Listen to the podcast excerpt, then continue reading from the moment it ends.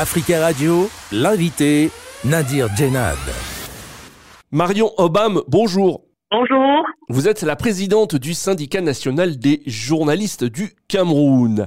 Il y a un an, le 22 janvier 2023, a été découvert à une vingtaine de kilomètres de Yaoundé le corps sans vie de l'animateur et journaliste d'investigation euh, Martinez Zogo. Un an après, il y a eu des commémorations euh, au Cameroun. Marion Obam, est-ce qu'un an après, c'est toujours le choc pour les journalistes camerounais? Oui, c'est toujours le choc euh, parce que nous sommes euh, un an après dans la même situation de statu quo. Nous n'avons pas de coupable, nous n'avons pas de procès, nous n'avons pas pu enterrer notre confrère, la famille n'a pas pu faire le deuil et euh, nous n'avons toujours pas de procès qui soit ouvert un an après. Donc c'est une situation qui est difficile, c'est une situation qui renforce euh, l'impression et la certitude euh, d'impunité contre euh, les, les, assassinats des journalistes au Cameroun. Je hmm. tiens à relever que en ces dix dernières années, nous avons perdu 13 confrères et consoeurs qui, sont, qui ont été assassinés ou tués. Et seulement pour l'année 2023, nous avons eu deux journalistes et un homme de médias qui ont été assassinés. Et nous ne connaissons pas quels sont les faits jusqu'à présent. Alors quel est l'état d'esprit des journalistes camerounais aujourd'hui? Est-ce que les journalistes ont peur euh, d'aborder des sujets très sensibles contre la corruption? Il faut savoir que cela a un impact. Je veux d'abord dire que nous avons, nous, SNGC, mené une enquête sur les trois dernières années dans les universités qui ont comme filière la communication et, et le journalisme. Nous avons une régression de 40% euh, de personnes qui ne s'inscrivent plus. C'est-à-dire que sur 100%, si on avait 100 personnes qui s'inscrivaient dans ces filières-là, aujourd'hui on en a 60. Donc, un impact qui est lié euh, directement à cette insécurité parce que les gens ne savent pas ce que va devenir leur avenir. Ensuite, beaucoup de journalistes euh, rompus à la tâche, qui ont du métier, qui ont de la bouteille, ont préféré prendre maintenant de la communication ou rentrer dans les entreprises pour faire de la communication institutionnelle.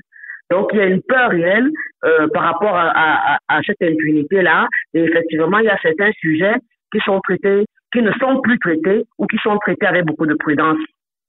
Est-ce que vous vous dites qu'il y a de l'autocensure aujourd'hui de la part de nos confrères camerounais? Il y a de l'autocensure. C'est-à-dire que déjà même sur le fait de la loi, euh, la loi euh, de, de, la communication sociale au Cameroun n'a aucun article sur la sécurité des journalistes. Je dis bien aucun article. Cette loi, elle dégette, elle est vieille et il n'y a que des droits de pour ce qui concerne les journalistes. Il n'y a pas comment protéger les journalistes dans l'exercice de leur profession. Il y a l'inviolabilité de la salle de rédaction, mais le journaliste dans sa profession, dans l'exercice de sa profession, n'a pas de couverture, n'a pas de protection. Pourtant, nous avons une mission de, de, de, d'information sociale et de communication sociale et nous aidons le gouvernement dans tout ce qu'il fait. Donc, mais nous n'avons pas de protection. Donc aujourd'hui, effectivement, les gens sont dans l'autocensure, ils ont peur. Parce que justement, il n'y a pas eu un signal du gouvernement qui indique que si quelque chose arrive en journaliste, d'ailleurs, il y aura la sécurité. Et de deux, il pourrait avoir un procès équitable parce que nous avons des corps qui sont pleins dans les placards et dans les familles, mais nous n'avons jamais eu de coupable face à cette insécurité et cet assassinat des journalistes. Alors un an après, est-ce qu'il y a quand même quelques certitudes concernant les circonstances de la mort de notre confrère Martinez Zogo?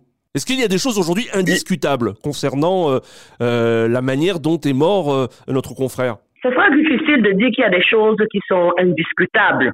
Parce que toujours pour dire que le gouvernement est dans sa posture de ne pas faire toute la lumière sur cette affaire, vous ne pouvez pas comprendre comment en une année, nous avons trois juges d'instruction qui ont été nommés, qui ont été dessaisis, qui ont été renommés, qui ont été dessaisis. En une année. Et personne n'a pu mener l'instruction jusqu'au terme. Donc, en ce moment, il est vraiment difficile de dire ce qui est exact. Mais une chose est certaine, c'est que tous ceux qui ont été les mises en cause sont maintenus à la prison malgré le fait qu'ils aient fait des demandes pour sortir. Ils sont toujours retenus là-bas. On ne sait pas quels sont les faits qui leur sont reprochés. On ne sait pas à quel moment l'instruction va être bouclée et à quel moment un procès va s'ouvrir. Donc, tout le monde est en suspens. Tout le monde est dans l'attente tout le monde est dans le désespoir. Et là, je parle de la famille et de l'inquiétude. De dire qu'il y a un corps qui, qui était déjà en décomposition avancée lorsqu'il a été découvert, avec des traces, de traces de violence atroces Et un an après, le corps est toujours à la morgue. Alors un an après, euh, vous l'avez évoqué, l'enquête est, euh, en est à son troisième juge d'instruction. Euh, Exactement. Oui, comment l'expliquez-vous? Est-ce que, est-ce que vous avez le sentiment que l'enquête s'enlise ou qu'il y a une volonté que l'enquête ne progresse pas? Il y a une volonté que l'enquête ne progresse pas. Ça c'est clair. Parce que c'est, quelque chose de terrible parce que le, le 22 janvier, lorsque ce corps est découvert dans des conditions avec cette trace de sévices, de violence, c'était tout simplement inhumain. C'était violent, c'était choquant. Pour la première fois, il y avait une clameur qui se répandait dans toutes les dix régions du Cameroun et dans toute la classe politique, sociale, économique. Tout le monde était affecté par ce niveau. Tout le monde disait que non, on a franchi une ligne rouge. Donc, dire que aujourd'hui nous sommes rendus à cette situation, c'est quand même dommage.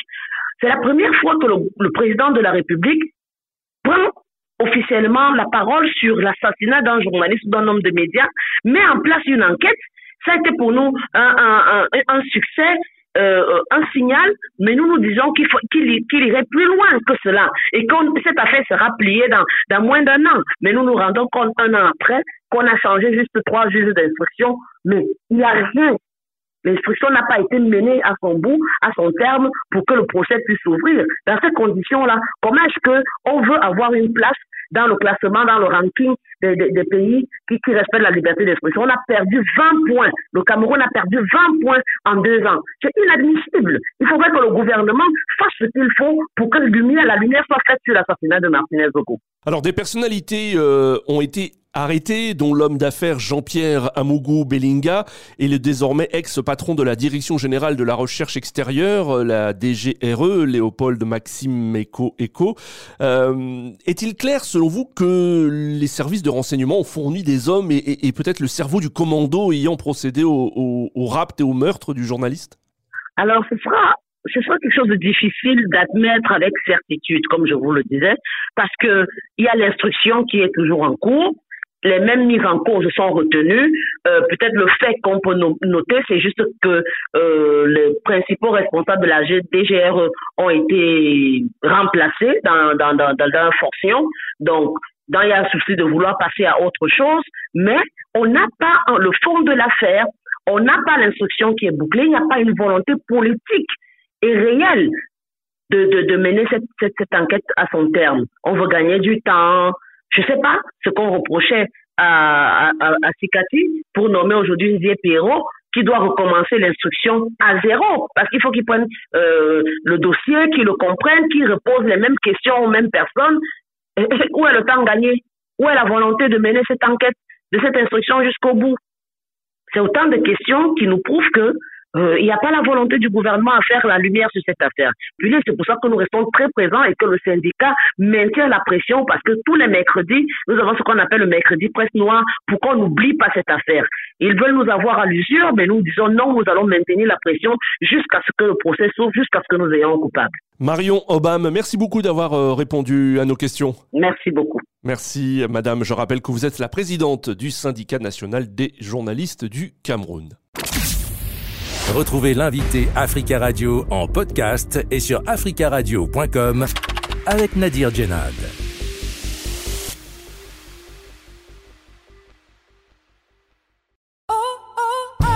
Orange Monnaie, l'application de transfert d'argent immédiat depuis la France, vous a présenté l'invité d'Africa Radio. Orange.